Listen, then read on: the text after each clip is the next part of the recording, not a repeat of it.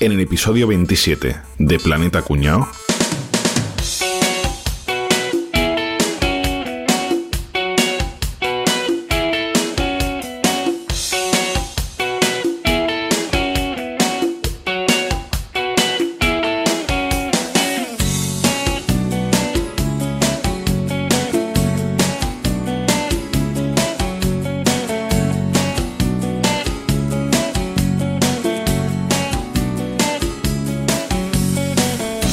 Buscar ayer en una dirección de internet, Un foro de forofos, de peli de terror y de serie B.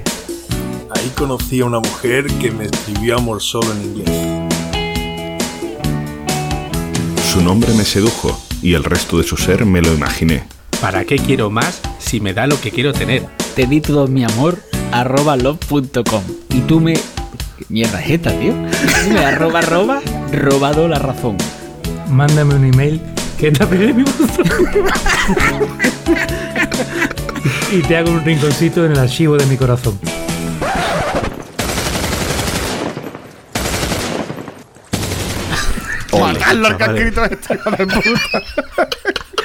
Esto, eh, pues, esto, esto llevamos 15 años que no hay una puta noticia de internet que no pongan no esta ponga. música de fondo. Esta canción, Ya te lo dije. Esta canción es para cuando digamos, como la música de antes ya no se compone nada. Para poner esta canción y decirle, ¿te quieres ir al carajo? Hasta Andy Luca. Andy Luca parece Becker, coño, al lado de... Bueno, entonces, entonces ¿hoy, hoy de qué va esto, don, don Enrique? hoy vamos a hablar de internet. ¿Qué os parece? Pero internet está muy manío, ¿no? Internet, Internet, ojo, sí. vamos a hablar con pero, propiedad. pero El todo el mundo sabe lo que es internet todo el mundo sabe lo que es el internet Bueno, bueno. Te tenemos que contar las cosas más cuñaditas de internet, ¿no? Claro, vamos a Habla contar con propiedad. Ah, venga. Wi-Fi.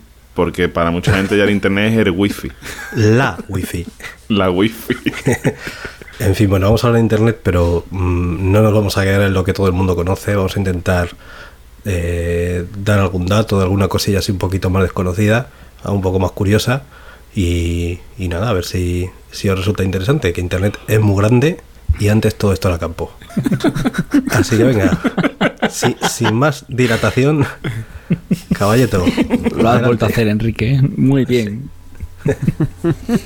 Bueno, eh, Internet, eh, la gente sabe dónde nace Internet, cuáles son las fuentes de Internet, de dónde procede esa foto que se, que se hace después meme y te lo comparte tu cuñado, tu suegra, tu suegro, que lo ves en Internet, en las páginas de noticias, en Twitter y en todas partes. ¿De dónde nace toda esta mierda que nos En el? Ebro. En el Ebro. Sí, en Cazorla, en la sierra de Cazorla. Pues toda esta mierda nace en dos foros pri- principalmente, que son Reddit y 4chan. Nos pongo un poco en cifra. 4chan se fundó en el año 2003, ¿vale? Un par de años después, en 2005, se fundó Reddit. Y básicamente son tablones tipo, eh, pues como conocemos Meneame, ¿no? Un sitio donde tú puedes compartir un enlace o puedes compartir un texto, una foto, lo que quieras, y lo publicas, ¿no? La diferencia principal es que eh, en Reddit hay miles. Cuando digo miles son que hay 11.500 eh, tablones diferentes, ¿vale? Eh, las cifras de Reddit son increíbles. Es la página número 25 en el ranking de visitas de Internet. ¿eh? 542 millones de visitas al mes. Pues yo no he entrado ni una sola vez, tío. Yo tampoco. Tiene cojones. Bueno, el, el 54% de, la, de las visitas vienen de Estados ya, Unidos. ya llegan los porcentajes, Vale. ya llegan, ya llegan. En Reddit básicamente eh, tú puedes entrar en la página, en la portada y son enlaces, fotos, vídeos, mm, artículos, lo que sea, que ya han publicado en otros subreddits, que son como subsecciones, y han pasado ya la criba de un, de un moderador, ¿no? Han recibido votos porque es interesante, divertido, eh, lo que sea, ¿no? Entonces todo llega a esa portada. Todo lo que llega a portada de Reddit lo vamos a ver re- rebotado después, sobre todo en Twitter, en medios como 20 Minutos y en BuzzFeed y todas estas páginas que viven de, de lo que saca de portada en Reddit. Yo descubrí Reddit cuando recordáis el blog de Javi Moya, que era también brutalmente popular. Premio. Javi Moya básicamente lo que hacía era cada día se iba a Reddit y lo que salía en portada lo tiraba en su blog. y Oye, después pero tenía el 200.000 Reddit ese es lo que hicieron aquí en España como Meneame. Claro, Meneame es un clon sí. de, de Reddit, de Dick y de todo este tipo de... Bueno, también ¿vale? es una mezcla de entre, yo creo, ¿no? En- también entre, porque también tiene su parte de foro, ¿no? Tiene un poco como entre foro no, coche, claro, foro coche, meneame, ¿verdad? Tiene, tiene, está todo metido en uno, ¿no?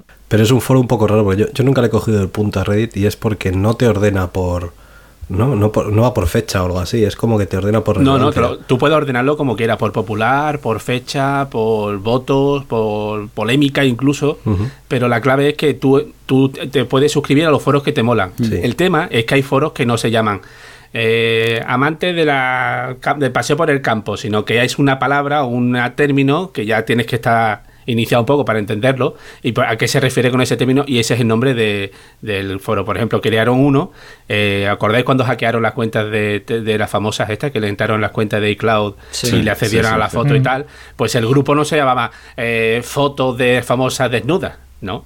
Se llamaba The Fappening, ¿no? The Fap- Fappening, eh, The Fappening, ¿no? Pues The Fappening. Entonces, claro, tú No, no me digas cómo lo sé, pero de Fappening, sí. eh, tú entras ahí y de Fappening, por el nombre de Fappening, no sabes qué es, ¿no? Pues Mm. así hay 11.500, mm, lógicamente, lo- los subreddits más famosos son Ask Reddit, que está muy bien, que es que tengas una duda, oye, ¿cómo se hace esto? Y lo preguntas, ¿no? Y siempre hay, hay gente que, que se molesta en contestarte. Y eso Yahoo te da cifra, ¿eh? Sí, Yahoo respuesta, pero que esto tiene 14 millones de suscriptores. Sí. ¿Vale? Es un- las cifras son. mm, Se te vuela la cabeza. Eh, después hay, hay otro ejemplo que Today, Today e-Learner, que es cuando alguien dice, oye, pues he aprendido una cosa que no sabía y lo cuenta, y son súper interesantes muchos de ellos, ¿no? Y, y uno ¿Y de el de Planeta Cuñado? El de Planeta Cuñado. ¿Alguien duda de que Planeta Cuñado tiene su Reddit también? favor. Seguro. Eh, el, el de los que se están haciendo más famosos ahora son el de AMA, que Ask Me Anything, que lo han hecho, han participado Obama, Stephen Hawking. Stephen Hawking también estuvo Y- en Planeta Cuñado, eso tampoco es mucho mérito. ¿eh? Sí, sí, claro. Después hay otro muy chulo. friki. Todo es- bueno, friki. Friki hay un grupo que es pájaros con brazos. ¿Cómo? Es es eso. O sea, gente que ha cogido una foto de un pájaro, la ha metido en Photoshop y le ha puesto dos brazos al pájaro. ¿Vale? Eso tiene 60.000 miembros de suscriptores. Pocos me parecen. Pero 60.001 a partir de este momento.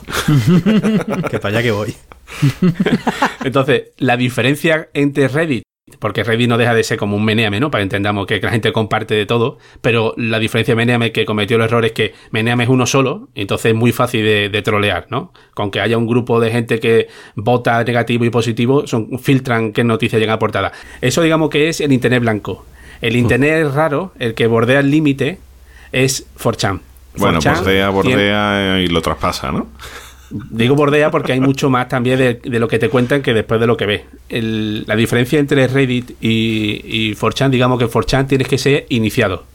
Si os estoy diciendo que en Reddit mu- muchas veces no sabes el- la temática pero por el 4chan nombre, es, 4chan es 4chan, ¿no? 4chan. ¿no? Cuatro. No, pero con números. cuatro, cuatro chan sí que ¿Cuatro significa eh, Yosuba, que son cuatro hojas. Ah, cuatro hojas. Es, inicialmente era un, era un- un tablón para eh, de anime y de manga.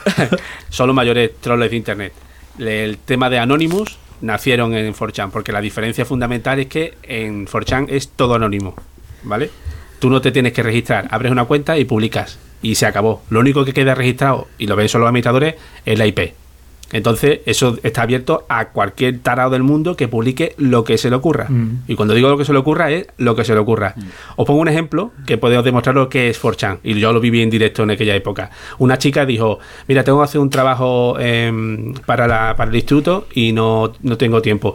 Si me ayudáis, os hago un fototetas. Y en- enseguida, pues los tíos se ofrecieron y tal. Y en cuestión de dos horas le dieron la información o le dieron incluso. Ahora el- el- tenía el doctorado honoris causa. vale. Y la tía, y le dijo, no, manda la foto, manda la foto. Eh, a los tíos ya cabreados, manda la foto. Y la tía manda una foto con un post y diciendo mm, que estas son las tetas que vaya a ver. No, ni de coña manda unas tetas. Lo último que puede hacer es cabrear a 4chan. ¿Vale? Los tíos se metieron, consiguieron su IP, localizaron dónde vivía, quién eran sus padres, eh, su cuenta de, de Facebook, por supuesto la hackearon, encontraron fotos suyas de su móvil, publicaron fotos de ella en teta en todas sus redes sociales, eh, colapsaron en la centralita donde trabajaba la madre, el padre era director de instituto, donde le, le, le boicotearon la cuenta y le bajaron todo el ranking para que lo despidieran. Eh, o sea, eso es 4chan. Entonces 4chan Qué es entrar que, que jamás noten que tú estás allí, mira y se acabó. El que entra en 4chan para intentar gastar atención y hacerse famosillo, acaba muy mal. Esta chica, por supuesto, acabó mandando una foto en teta. Pero Sí, mucho es. después viendo todo lo que había. Que lo, pasaba, lo ¿no? último que te... ya, ya te habían destrozado la vida, ¿no? A ver, otra, otra troleada que hace, porque Forchan también tiene sentido del humor, ¿vale? Por ejemplo, lanzaron, no sé si os recordáis, Que le pregunten al padre de la niña, ¿sabes? Tiene sentido. sí, la, la gracia que le haría al tío. Eh, no sé si recordáis hace, hace dos o tres años que hicieron lo de Val for Bieber, que era un hashtag que era calvo por, por Justin Bieber, que lanzaron el rumor de que Justin Bieber tenía cáncer, entonces que se raparan las, las fans como Hostia, me acuerdo, sí. de apoyo, eso ¿no? fue de fo- por, por 4chan Pues, y, for- y las tías allí 4chan. rapándose. Y las tías se raparon la cabeza. Ese tipo de troleo, el- lo del móvil, cuando te queda un 18% de batería, si lo metes en el microondas un minuto del revés, eh, se te carga la batería. Gente que destrozó el móvil y, eh, había, y además después encima ponían fotos del móvil destrozado. Ese tipo de troleo. Ahí a patadas, la parte divertida. Brutal. El reroller, el reroller, esto de que alguien, oye, me pasas el enlace y te pasa el enlace a la canción de, de Rick Astley, ¿no? De la de Sí. que yo, ¿no? ¿Sabéis el enlace esa? Pues eso también es de 4chan. Porque a la gente que pedía cosa que era absurda y en vez de mandarla a la mierda o mandarle que buscara en Google, directamente le mandaban al videoclip de, de Rick Astley. Rick Astley.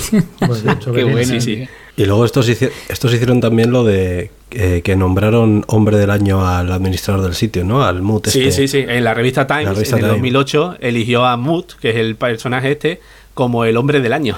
Porque hackearon Pero- las votaciones, ¿no? Básicamente. Claro. bueno, entonces esta es, digamos, que es la superficie de donde nace Internet, ¿vale? Pero hay mucho más. Ahí te lo dejo. Bueno, pues nada, sigamos adelante. Venga, Capria, ¿qué te has preparado tú? Pues yo vengo a hablar de una cosa que, que es muy poco conocida también. Y es un poco peliculero, pero es real, ¿eh?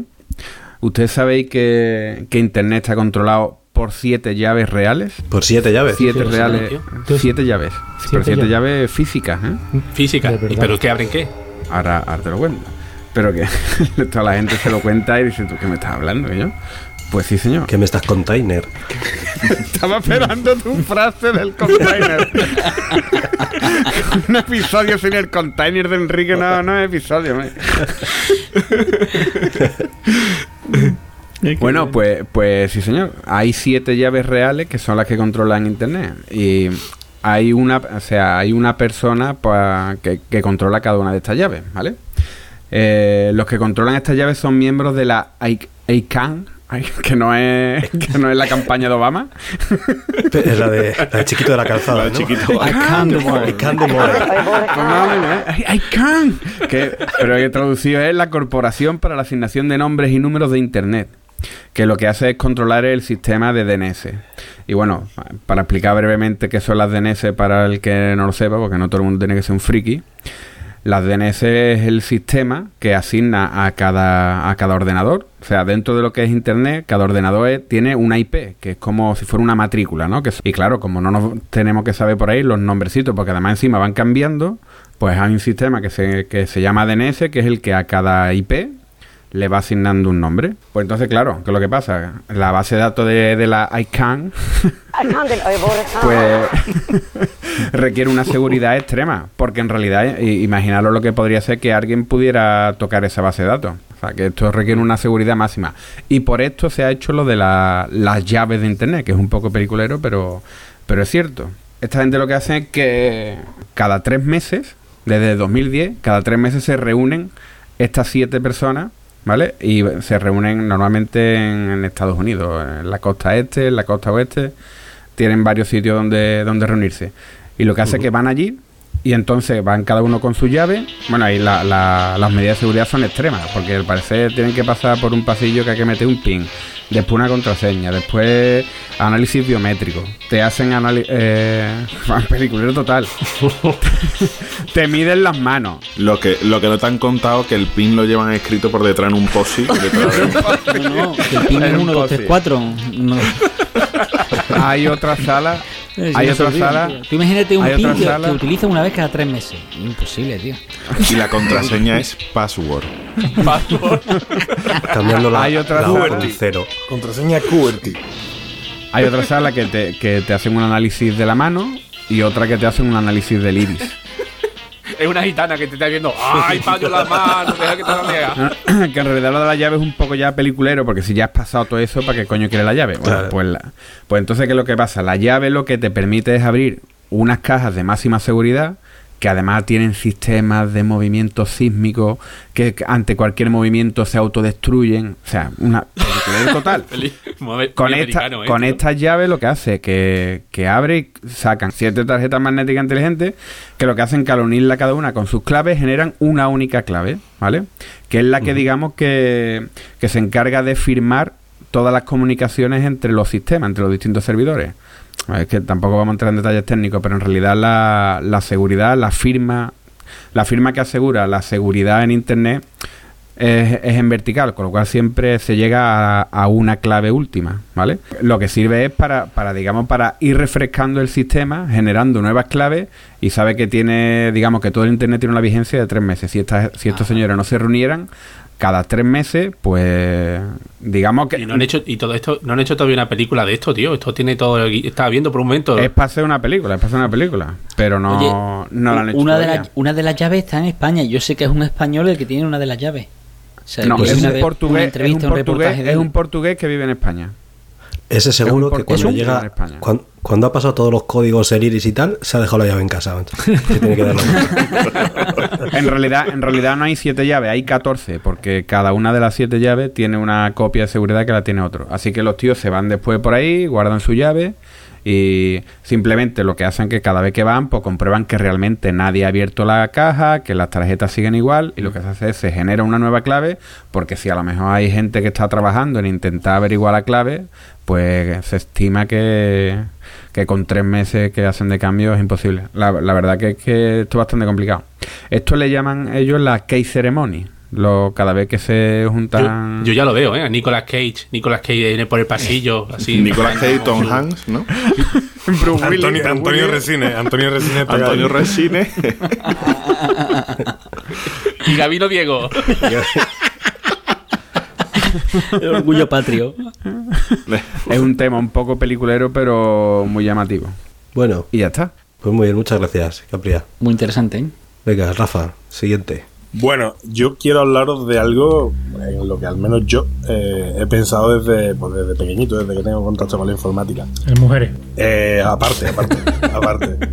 Casi somos de la misma quinta, todos hemos tenido un Spectrum, hemos tenido un Atari, hemos tenido un, un Astra CPC, ¿no? Hemos tenido eh, aquellos primeros equipos que, que, bueno, que en principio no servían para jugar y algunos que otros empezamos ahí con nuestra vocación.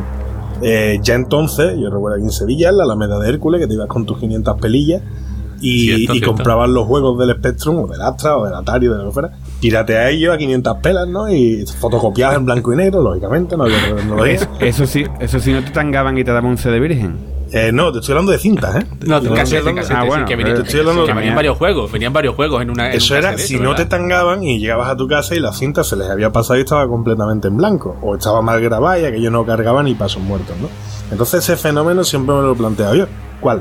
Eh, ¿Quién coño se dedica a comprar el juego original, a piratearlo y a ponerlo en venta? Y sobre todo, ¿cuáles son sus motivaciones, no? Eh, hablo de, de lo que se llama, y aquí tengo un problema con la pronunciación, Juárez. No se dice Juárez porque se dice software y serían Word, ¿vale? Words. Es una ciudad de México, ¿no? Exactamente. Y un ministro, ¿no? El ministro Word.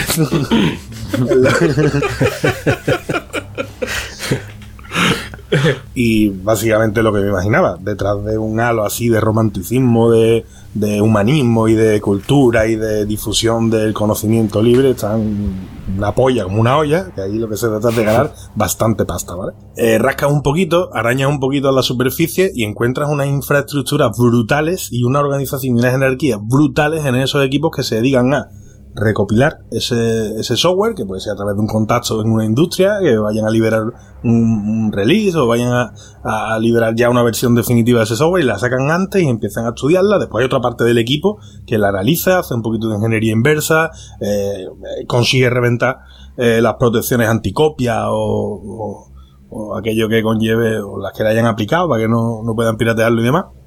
Y después hay una tercera parte, que serían los muleros, ¿no? Los que transportan la grifa de Córdoba a Madrid. que son los que, los que se dedican a distribuir esos contenidos que ya están craqueados, no hackeados, ¿vale? Eso es importante destacarlo. Aquellos contenidos que ya están craqueados, distribuirlos por un montón de servidores por FTP y que ya más adelante empezaríamos a compartir a lo bestia a través de las redes P2P o peer-to-peer, ¿no? Yo me voy un poquito más atrás. Eh, cuando no teníamos internet en nuestros ordenadores, ¿cuántos de vosotros no habéis comprado, ahora sí Capria, en CD, CD juegos? Y a lo mejor en el mismo disco te venían 10 o 12 el PC Fútbol, te venía eh, lo que todos jugábamos a eso, ¿no? Ahí no El CD teníamos... Mix. Que lo compraba uno, que lo compraba uno y no lo pasábamos todo. Exacto. El, el. PC Furbo, además, los primeras, las primeras ediciones, lo único que tenía que poner era un código de escudo, Sí, no sé qué historia, sí, te venía sí. en la página de En detrás. la página de atrás Sí, de la... sí, sí. Exacto, y la gente le hacía fotocopia a eso y ya está. ya viniéndonos un poquito a la modernidad y a los últimos años, de Pirate Bay eh, facturaba unos 9 millones de dólares solo en publicidad. Eh, eso se lo llevaban eh, aquellos que, primero, que mantenían la web, que cualquiera podía mantener un espejo, un mirror de, de, de esa web, y sobre todo aquellos grupos perfectamente organizados y eran verdaderas industrias que se dedicaban a, en cada una de sus fases, a coger cualquier tipo de software y ponerlo a disposición de tu cuñado, que de pronto eh, no se va a hacer algo con un canuto, pero tiene AutoCAD instalado en su ordenador gratis, ¿no?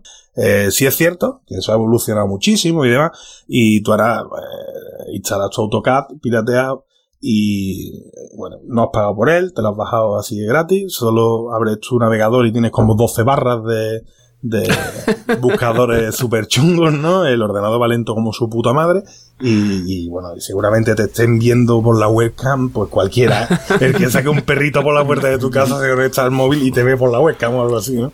Pero tienes el AutoCAD, ¿eh? compromete y, y- eh, pero tienes pero tienes el AutoCAD eh, eso es así Eh, la cuestión es que es una industria enorme enorme en la que convendría eh, profundizar un poquito y pararse un poquito porque es que es tremendamente interesante estamos hablando de que eh, aunque sean subterráneos no aunque sean un poquito underground eh, tienen eh, una calidad en el desarrollo y en la jerarquía y en la organización que ya quisieran muchas empresas sabes que se dedican que se dedican a eso Son verdaderas mafias, ¿no? Rafa, al fin y al cabo, ¿no? Realmente eh, lo que hacen es ganar mucha pasta a costa del trabajo de otros. Sí, es ilegal, todo lo que tú quieras. Pero las hay peores, ¿eh? Mm. Hombre, ya, claro, tó- tó- tó- tócate, claro. No, pero yo entiendo que estás diciendo mafia como que coacciona, ¿no? Sí, como sí, que, sí. No, y esta gente básicamente lo que hacen es traficantes, más que mafioso, traficantes. Es un traficante al fin y al cabo.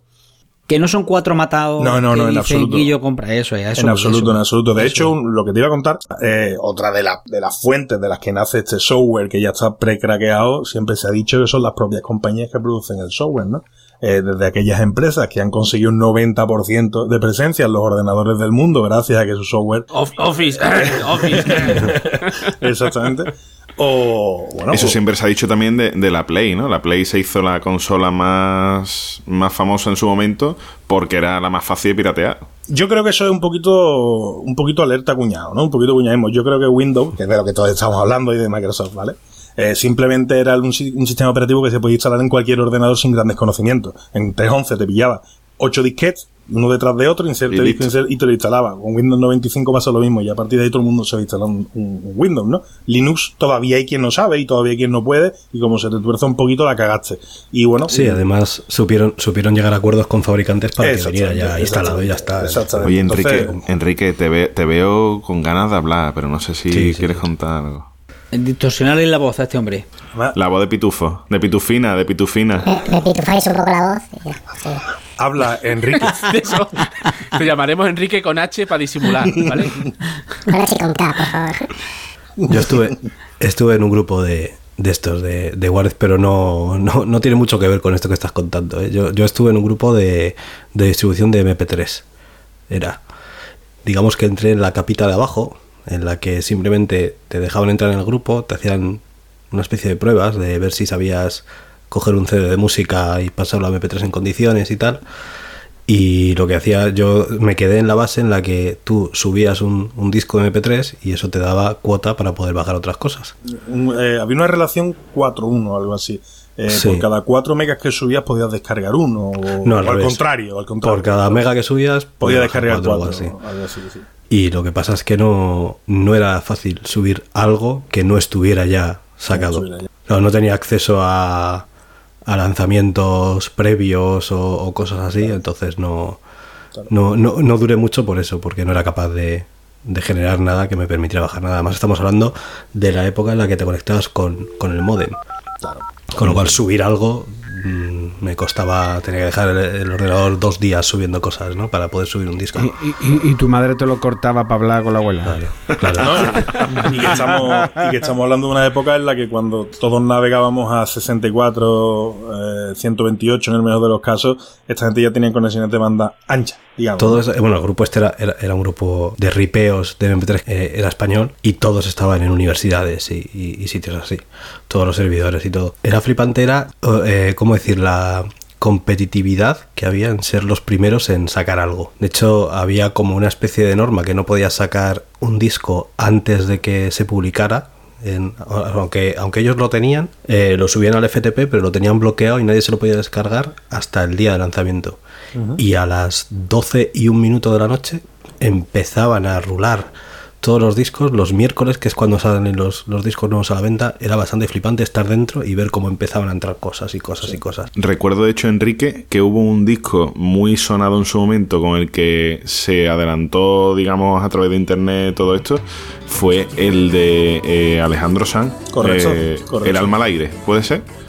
Que fue justo, justo el siguiente a más, que fue, Fue el en el año de Alejandro Sanz. 2000, eso pudo ser en el verano del 2000, en septiembre del 2000 por ahí. Yo tuve ese disco horas antes de que saliera al mercado. Exacto. A mí todo esto me pilló, eh, lo recuerdo perfectamente, fue hace 15 años, porque fue eh, Operación Triunfo, en la primera edición. Cuando sacaban aquellos discos recopilatorios semanales, pues no podían sacarlo, aunque lo tenían y lo veías ahí, no te lo podías bajar ni nada, pero no lo sacaban hasta las 12 y un minuto del día de, de lanzamiento. Y además hay que decir que, que la escena Juárez esta eh, no solo es software lo que, lo, que se, lo que se maneja, estamos hablando de software, estamos hablando de cualquier cosa que dé pasta, ¿no? Eh, música, series, películas y demás. Incluso también, ahí tenéis roja directa, ¿no? Contenidos en directo, streaming, ya. Bueno, escúchame, pues ahora, que, ahora que os habéis callado.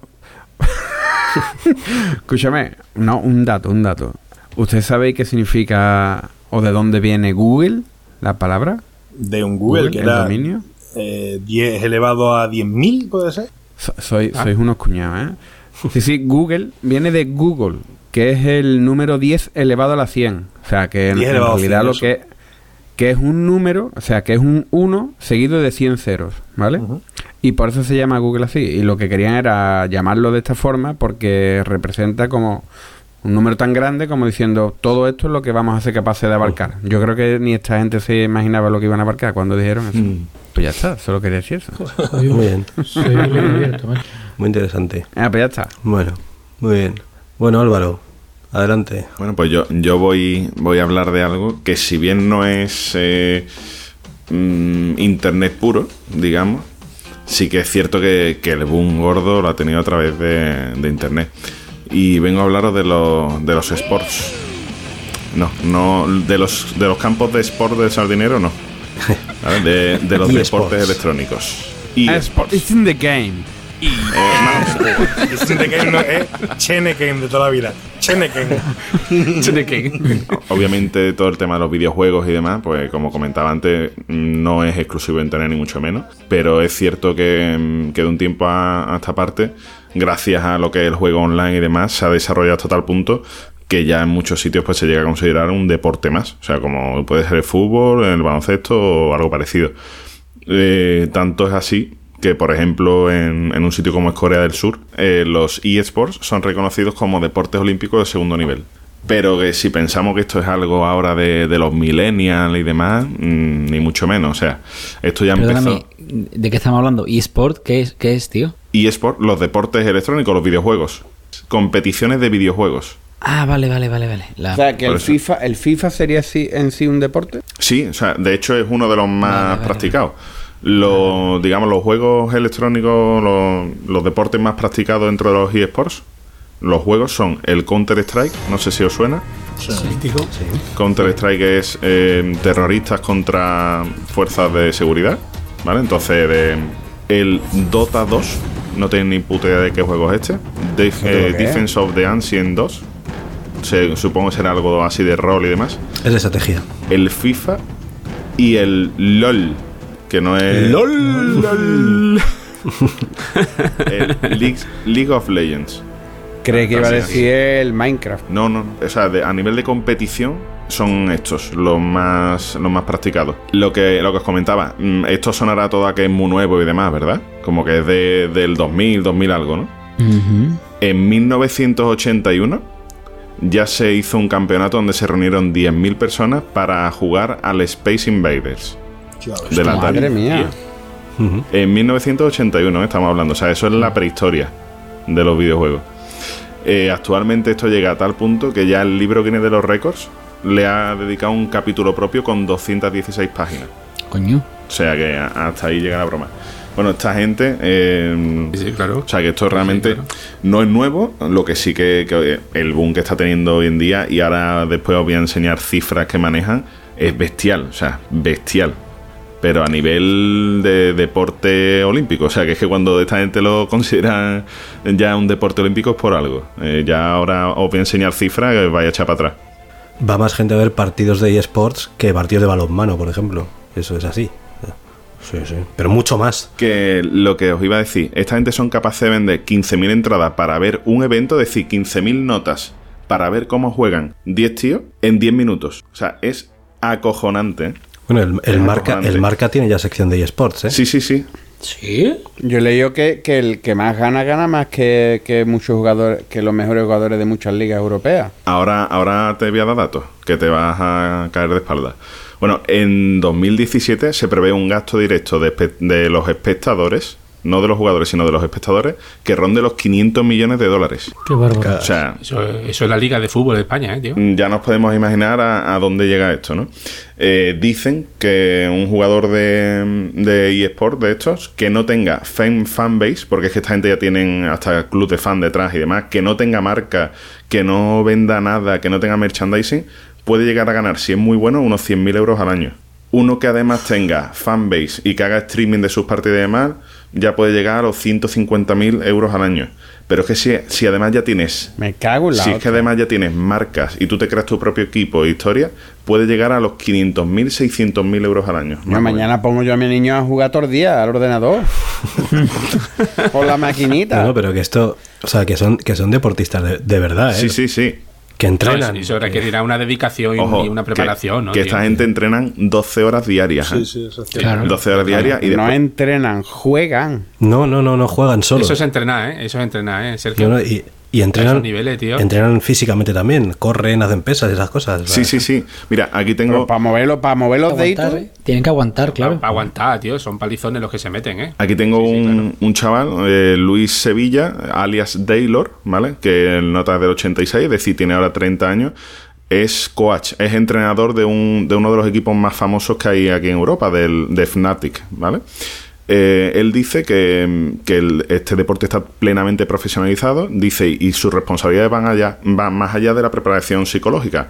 Dice, yo preparo tácticamente en estrategia, porque juegan en equipo, o sea, juegan en equipos de 5 y lo que tienen que hacer es conseguir más, eh, o es que no sé, la verdad no sé muy bien cómo es, pero o derribar al otro equipo, o lo que sea, ¿no? Depende del juego. Depende del juego, Dice, yo los preparo psicológicamente, táctica y estratégicamente, pero es que además él tiene que supervisar el deporte que hacen, lo que comen, los horarios, todo, porque esta gente se dedica en cuerpo y alma durante 5 o 6 años, lo que dure, en cuerpo y alma eso, y trabajando, porque es un trabajo 12 horas al día.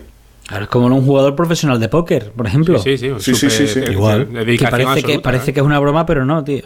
pero bueno, tienen sus propias lesiones, digamos. Ellos le llaman el tilt, que es lo que mm, yo particularmente diría que se ha picado. El nota se ha picado. Que es el, el típico jugador que por lo que sea le van mal las cosas a una partida, ya empieza esa vorágine de autodestrucción y demás, que hasta va ya en, en nota en, en contra de su propio equipo, ¿no? O sea, que, que es, todo esto es un puro trabajo. De hecho, ya eh, los clubes de fútbol profesionales están creando equipos de competición. De hecho, aquí en España Valencia ya tiene uno y el Betis, nuestro Betis, está a puntito de, crear un- su primer equipo de eSports. Escúchame, ahí si sois, mal, si sois malo, echa la solicitud al Betty, que fijo que os fichan, ¿eh? Vamos a defender seguro. Ahí fijo que os fichan, chavales. A- ahí también perderemos. Hombre. Y ahora, ahora os voy a hablar de, de la fase hazte millonario, ¿no? Ah, jugando a los eSports estos. En 2016, hasta el momento, se han repartido cerca de 82 millones de dólares en premios. Joder. Joder. ¿vale? El crecimiento de los premios de, de estos torneos ha tenido a lo largo de los últimos cinco años un aumento de un 800%. O sea, es bestial pasada, el crecimiento que está teniendo. Justo, claro. Mira, tengo, tengo aquí un dato de espectadores virtuales al año. Tiene una, cerca de 75 millones de espectadores virtuales de partidas. gente aburrida, aquello. O sea, hay 75 millones de personas que se dedican a ver cómo juega otro tío. Que a mí eso me parece flipante. Es cierto que eso es lo que hacemos cuando vamos a ver fútbol y demás, pero bueno, no es lo mismo, ¿no? Digo yo, ponerte a ver un deporte que, que ve cómo juegan unos tíos a las maquinitas, ¿no?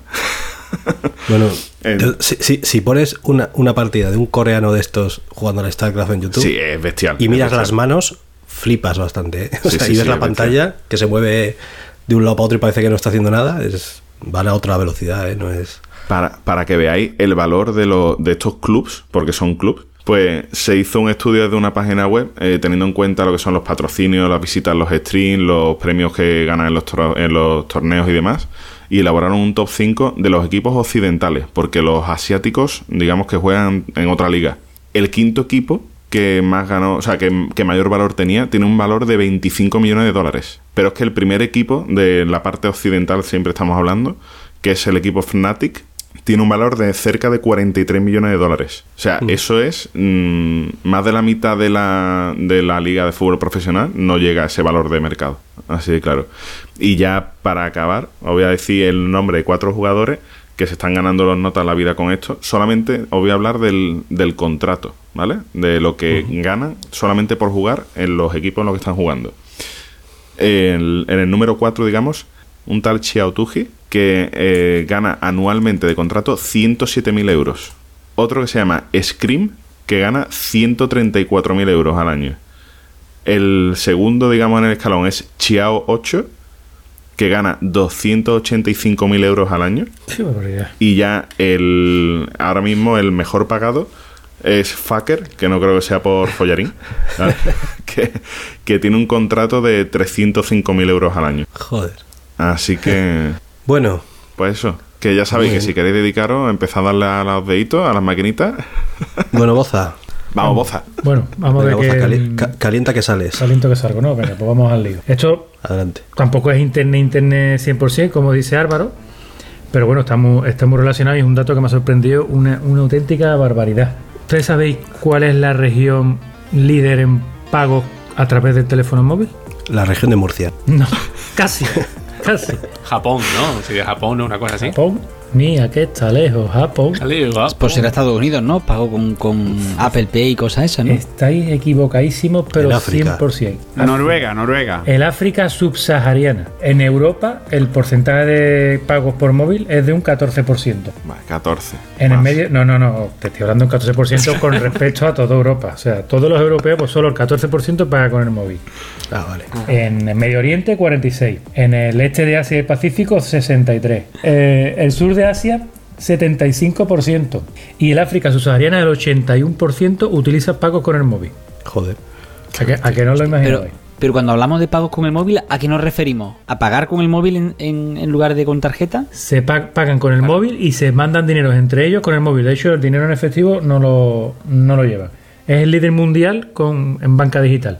Pero ojo, no tiene nada que ver con acceder a internet y entrar en tu banco como hacemos aquí, sino siempre con móviles y con móviles de los de mi época, de, que allí en realidad no tienen iPhone como nosotros, en o teléfonos de pobre, ¿no? De estos de Android, sino que lo que tienen son teléfonos Nokia de los que nosotros no... Bueno, ¿y, y, y- y qué sistema entonces utilizan Por para pagar? es- SMS, tío. Con SMS, pero eso eso, es. más viejo ya que anda para adelante. Sí, sí, sí, sí, sí.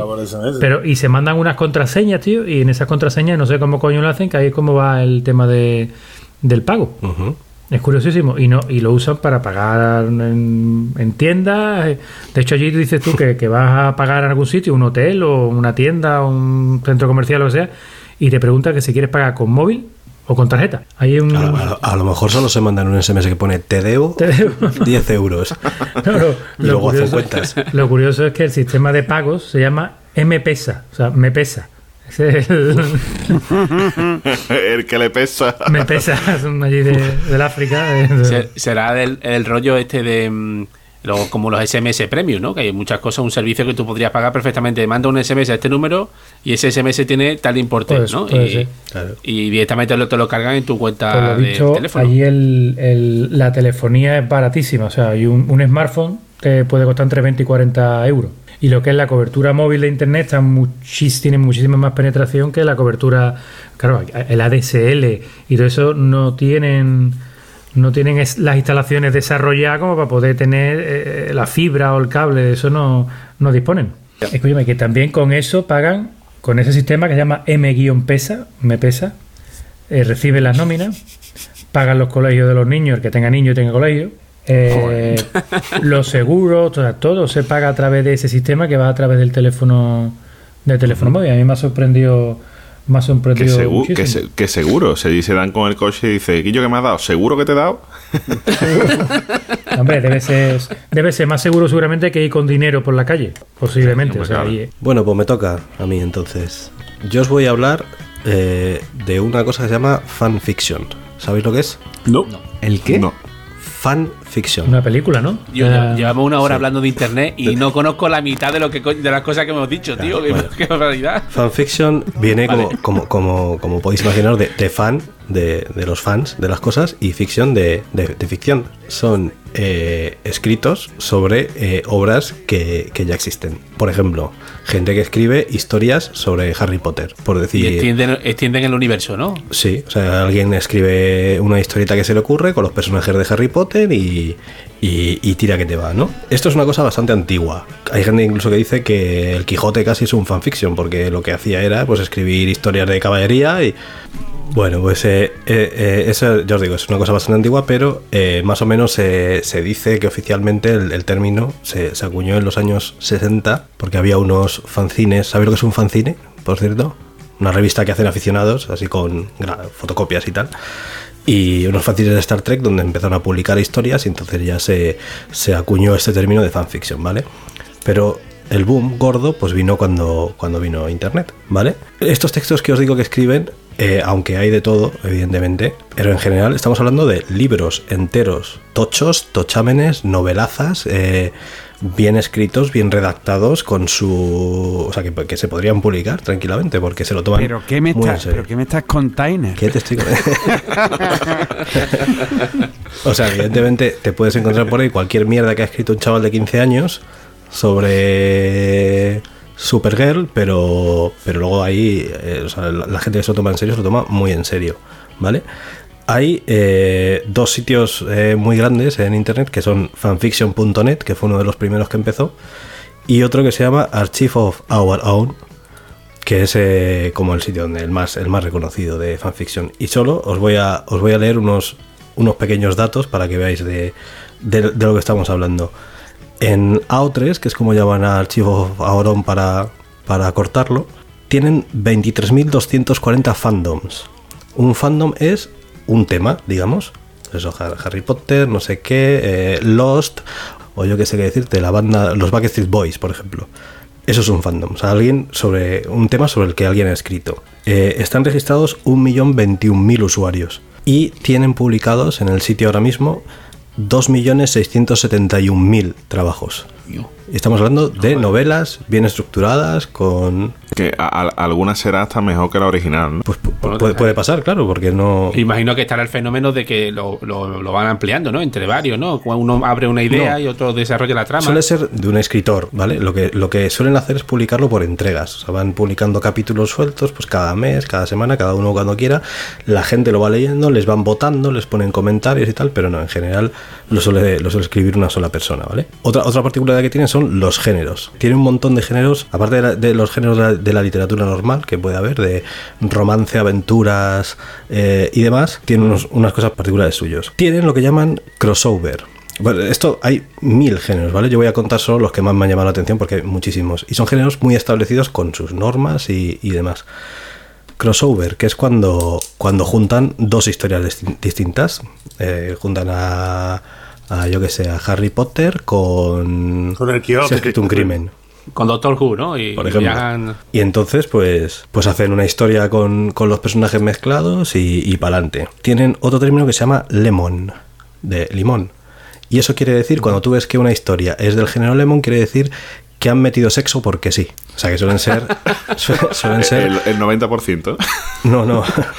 suelen ser historias eróticas, vaya, pero que no hay, no, o sea, se han currado mucho la descripción erótica, pero el resto, bueno, pues no, no tiene por qué estar bien o no. Y luego está lo que llaman el género slash, ¿vale? Ese slash viene de la, la barra, la barra de, que está encima del, del 7 en el teclado, ¿no?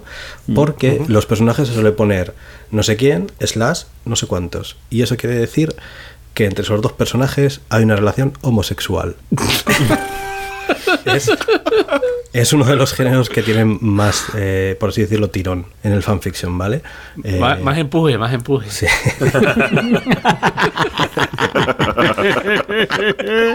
Eso está muy a la, ya, ya os digo, está muy a la orden del día de coger eh, cualquier serie, eh, yo que sé, Breaking Bad, y hacen que pues se lía el de los pollos con el, con el otro, ¿no? Y entonces eh, escriben una novela con, con esa temática. Entonces cuando ya ves que es de género slash, pues ya sabes lo que hay.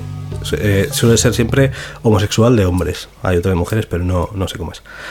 Y luego... Está traicionado el subconsciente, ¿eh? No te vamos a preguntar, Enrique, no te vamos a preguntar por qué sabe el de hombre y no el de mujeres. O sea, que nadie pregunte eso, seguimos.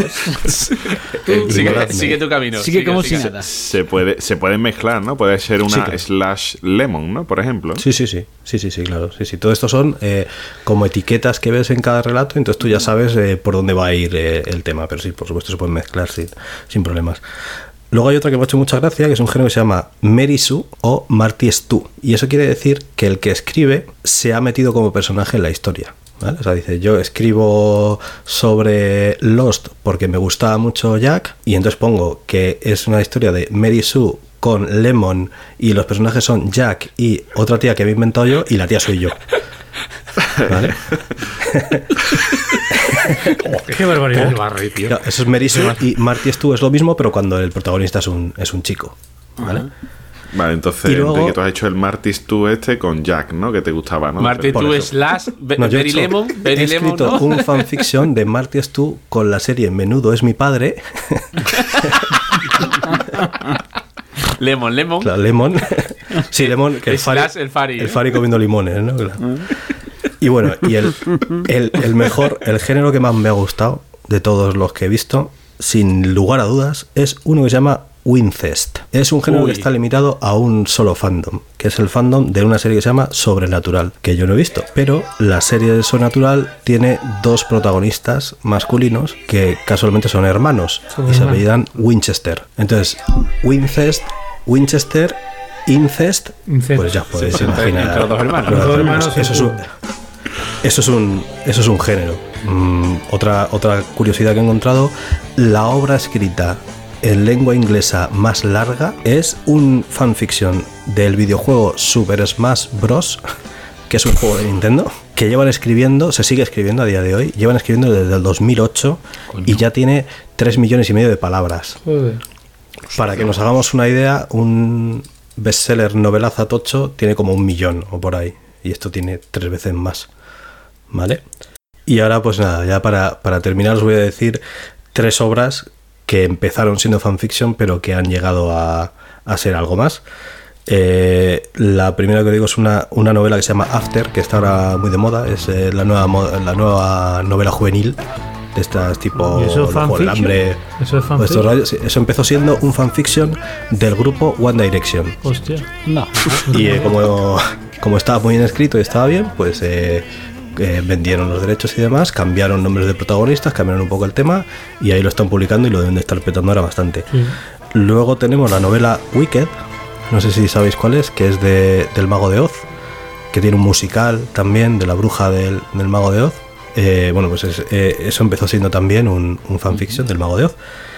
Y luego la, la más conocida de todas es 50 sombras de Grey.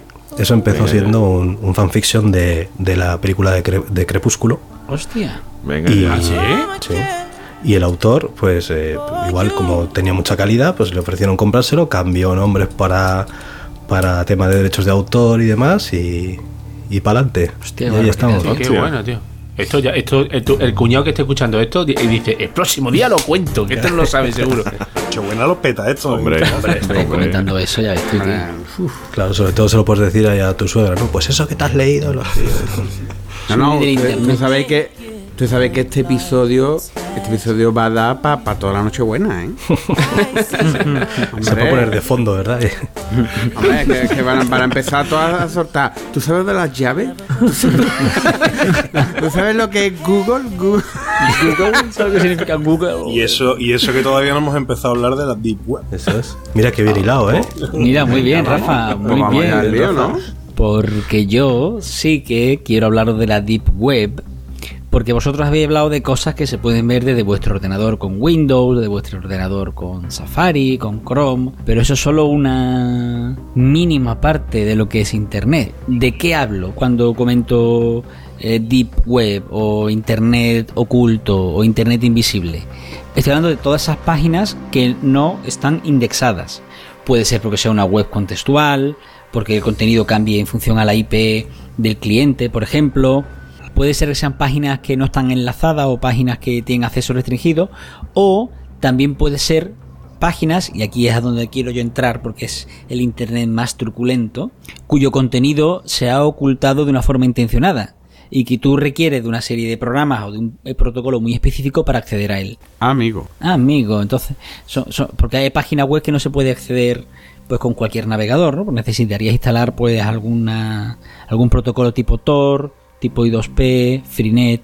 em, y en, este me quiero centrar un poquito porque, porque es el en el que te encuentras cosas realmente truculentas, cosas realmente Re- truculentas. realmente, Javi, eso son páginas que solo conoce el que la diseña, digamos, y el receptor, ¿no?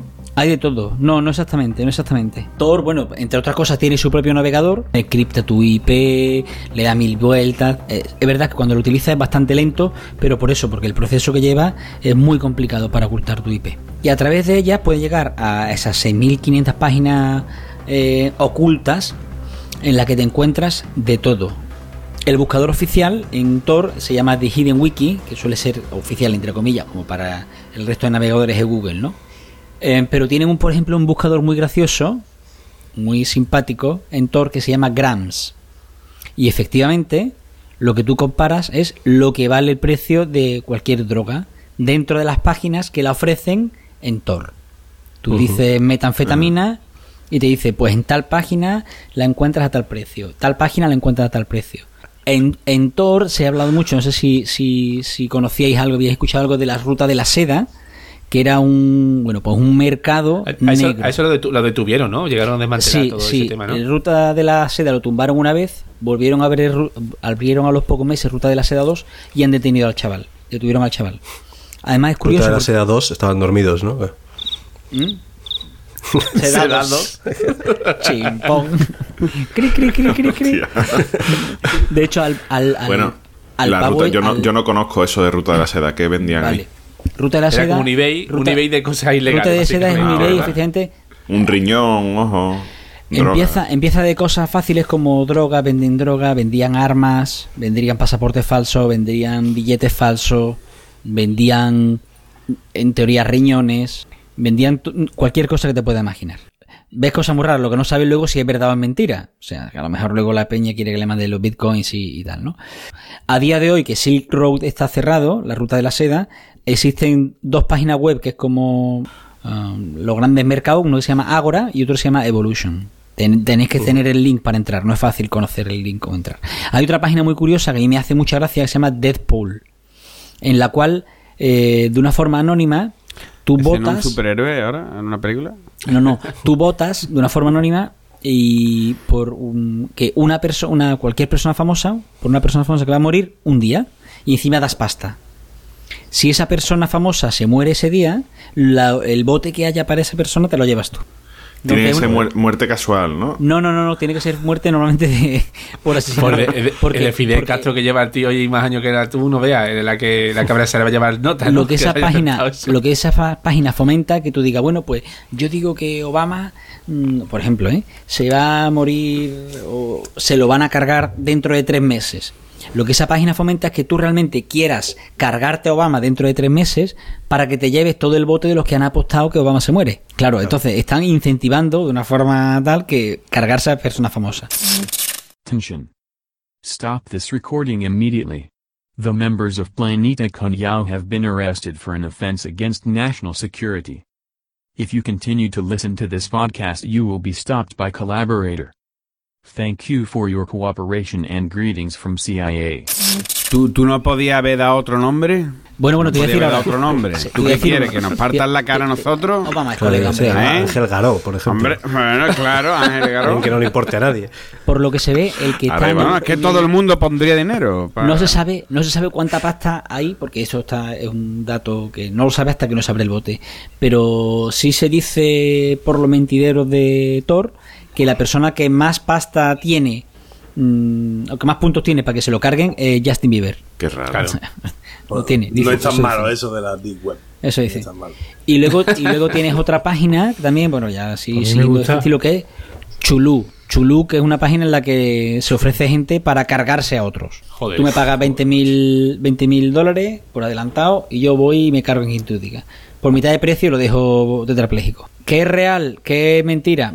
Pues no lo sé. Yo creo que nadie nadie hace la review porque nadie ni quiere decir que lo ha contratado ni, ni quiere decir que me han engañado, lógicamente. Yo, yo sí conozco gente que la ha usado para contratar o para acceder a cuentas de Facebook y, o cuentas de correo. Existen. O sea, un hackeo, hackeo fáciles Sí. y, y, y sí, y sí le ha funcionado. Plan, oye, que quiero que me entre en la cuenta de esta persona y que quiero ver qué está escribiendo. En hacker tiene, tiene de eso, de una cosa fácil como esa, o hasta una cosa pues mm, complicadísima, ¿no? Todo depende de los precios. Entrar a una cuenta pues de Twitter o de Facebook o de mail o algo así, hace pues eso, dos, tres años eh, se pagaba 50 dólares, 50 dólares, 50 dólares, o sea, no, no es ni caro, no es ni caro. ¿Y ahí cómo se entra, Javi? ¿Ahí cómo se entra? A través de Tor. Deberías entrar a Tor, pero deberías saber, deberías saber cómo entras a... Y Tor, te- a- Tor te descargas Tor. Tú pones Tor en Google y te lo descargas. Pones Sí, Tor en sí, Google sí, te lo sí. descargas. Si te Onion y la te página, la página termina en punto onion. Punto Onion, sí, sí, correcto. Punto Lo que Onion. pasa es que no son, no son páginas fáciles de No son encontrar. páginas de- no, no, El tienes que enlace conocer, o sea, suelen ser números y letras. ¿Y Sí, sí, tenem- tienes tenemos ya planetacuñado.onion nosotros o qué? Hasta ahí no llega. Eh, mañana Esto no, está, hace, esto, no está, mañana. esto está fuera de las llaves. Esto está fuera de las llaves Esto de. está totalmente fuera de la llave. Sí, sí, sí, claro, claro. Oye, he comentado que, porque claro, porque lógicamente si tú buscas a alguien en la deep web para hacer alguna putada, no para cargarte a quien sea, sino para hackearle a quien sea la cuenta, pues mm, lo que tú, lo que te interesa sobre todo es que sea algo anónimo, quiero decir, que tú puedas pagarle a alguien, no tengas que utilizar tu, tar- tu tarjeta de crédito o mandarle pasta por Western Union o hacerle cosas así mm, en los que tu nombre y tu identificación se Eso, tienen. contrata a un hacker Claro. y le das tu cuenta de tu tarjeta de crédito. Claro, te ¿no? imaginas, sería, sería brutal, ¿no? ¿Cómo se hace eso? Pues desde hace desde el año 2008 eh, sigue utilizando una moneda, una criptomoneda que se llama, una moneda virtual, que es el Bitcoin. No sé si Ah, conocéis o no lo conocéis. Claro. ¿Sí? ¿Sí conocéis Para Bitcoin? una, para una cosa que nos suena a todos. Vale, vale, pues Bitcoin es una cosa muy, bueno, moneda muy curiosa, que sabéis que empezó valiendo nadie menos. De hecho, empe- empezó valiendo mm, 0,003 dólares y a día de hoy un Bitcoin se, a día de hoy, no, ahora mismo son 735,41 dólares. Ojo. Pero eso no, no- hay una cosa que no entiendo los bitcoins. O sea, eso, eso cómo, ¿qué es? Porque ¿Qué respalda? ¿Qué, qué claro, respalda esa moneda? es, Porque no, no, es. no está el patrón oro. Esa ¿no? moneda Claro. la respalda el que la gente la quiere. Coño, igual que la nuestra. El, el hype. El hype. El Igual que el hype dólar, ¿no? y Que el el que tú, dólar y el que realmente tú, no y el que tiene tú la, puedes- la puedes Igual que claro. moneda, ya patrón oro nadie en casa Vaya hype parte. tiene el euro. Vaya, vaya hype tienen los billetes de 500. No, no, no, no, ¿sabes lo, ¿sabes lo que pasa? ¿Sabes lo que pasa? Que tienes una moneda que, que lo que la respalda sobre todo es el que mm, la gente piensa que va a seguir subiendo de precio. Entonces tú dices, pues yo me compro un Bitcoin y cuando pueda lo vendo por más o compro otro y lo vendo más adelante por más. Eso es como, como el que compra oro, ¿no? Porque cree Sí, que es claro, un, claro, un claro, valor claro. seguro. que es una manera un poco de meter tu dinero en, en algo que no te pueden quitar. ¿no? Porque- Sí, sí, claro, es algo que no te pueden quitar, pero es algo que puede bajar de, la noche a la mañana. Y luego una cosa muy curiosa, que es que hubo un estudiante noruego que, que en el año 2009 estaba haciendo doctorado sobre criptomonedas y historias así, se compró por probar 18 euros en bitcoins, por probar. Se le olvidó al tío, tenía en su monedero de bitcoins, tenía 18 euros al principio cuando los compró, lo fue olvidando, lo fue olvidando, y en el 2013 leyó una, una noticia sobre los bitcoins. Y dijo, hostia, si ni me sonaba que yo tenía 18 euros en bitcoin. Bueno, habrá subido algo, a lo mejor tengo 50 o algo así, ¿no? Y cuando lo miró, su cuenta de bitcoins decía que tenía 640.000 euros. ¡Hala! El tío lo hizo, lo- los hizo en cash, lo, lo, lo sacó todo, los vendió ¡Hala! y se compró una casa en la zona más pija de Oslo. ¡Hala, tío! Eso es lo que, eso es Álvaro lo que respalda el Bitcoin. Eso es lo que respalda el Claro, Bitcoin. está claro. Vamos ya para adelante. Muy interesante, ¿eh? Muy No, no, interesante, tío. Joder, magnífico, pero- Entrar, entrar en la deep web, por cierto, es ilegal, ¿eh? O sea, si pues entonces eh, solo el hecho de entrar en la deep web es ilegal. Bueno, Capria, ¿Qué pasa? ¿qué tal, hombre? ¿Qué te parece Nada. todo esto que, que nos han contado, eh? Mira, pues yo, yo simplemente busco unos tweets, no, no me he ido unos tweets específicos de, del internet profundo, ni de las llaves, ni de la deep web, porque son mucha tela de internet. Simplemente estoy hablando de internet, ¿vale? De internet de toda la vida, ¿no? A ver, venga, vamos a empezar. El primero. el primero. De El McFly. Dice, a ver si en vez de hater lo que vas a hacer es un inadaptado con conexión a internet.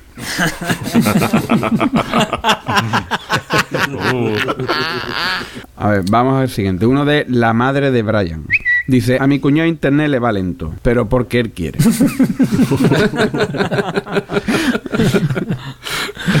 Pasamos a uno de El Mula, Mulacam. Dice, Lo bueno de conocer gente por internet es que así no hay que ducharse. Vamos al siguiente de Tarantuit, ¿no? Que, que sé que os encanta el nombre. Supervisa mis cuentas, espía las compras por internet, controla mi historial de navegación. Definitivamente mi mujer es una cookie. Ah, qué bueno ese. Muy bueno eso, muy bueno. Este es de My Life This Is. This is. Un clásico. Ole. un clásico. Dice. Ay, madre mía, entonces. Digo yo, hoy no me iba a pasar esto. Bueno, te ha pasado nunca, ¿por qué te iba a pasar hoy, verdad? Dice, hijo. Tenemos que hablar de esa costumbre tuya de ligar por internet con desconocidas para follar. A ver, a ver, dime. Cuéntame cómo se hace.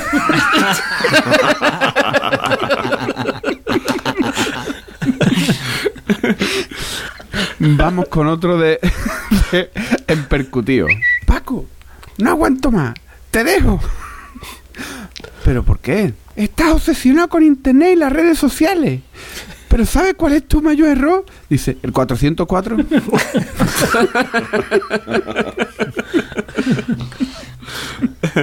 y terminamos con otro de My Life Disease.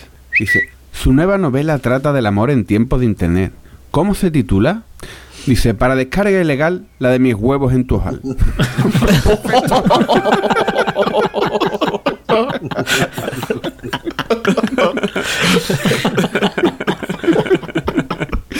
con este toque de cultura terminamos los tweets de hoy. Magnífico. bueno, señores, pues yo voy a ir desconectándome ya, que mi madre quiere llamar a la abuela. Así que venga, caballito. Venga, pues un placer. Venga. Voy a borrar las cookies. Álvaro. Estoy poniendo aquí un poquito de esparadrap por la webcam para que no me vean. Venga, que no tengo nada que esconder, pero bueno. Por lo que pueda pasar, ¿no? Capria, Yo voy a borrar los, los archivos de los archivos temporales. Boza. Yo voy a desfragmentar los cinco antes de acostarme, que no tengo sueño, que me he desvelado. Y voy a- desfragmentarlo. Nada, nos vemos la próxima. Adiós. Venga, Javier, Venga, chavales, que esto me va a costar un ojo de la cara, que yo no tengo tarifa plana todavía, tío. Rafa. Bueno, señores, os dejo. Me voy a echar un PC fútbol que me lo acabo de craquear. Yo soy Enrique. Recordad nuestro Twitter, Planeta Cunao, nuestra web, planetacunao.com. Desde este episodio también tenemos Reddit, que la web no la sé, lo buscáis. Y recordad que tenemos una maravillosa tienda, tienda.planetacunao.com. Magnífico. Hostia, es el regalo de estas navidades. ¿eh? Hombre, claro que sí. Lo tengo clarísimo. Podéis comprar un pendrive, grabar los episodios de, de Planeta Cuñado y una camiseta. Y que Y lo rule, y guardáis. que rule entre la familia. Y eh, vas, vas a hacer la envidia de tu cuñado. Totalmente. Hombre, es que lo tengo clarísimo. Bueno, lo dicho, hasta la próxima. Hasta luego. Adiós. Hasta luego. Buenas noches.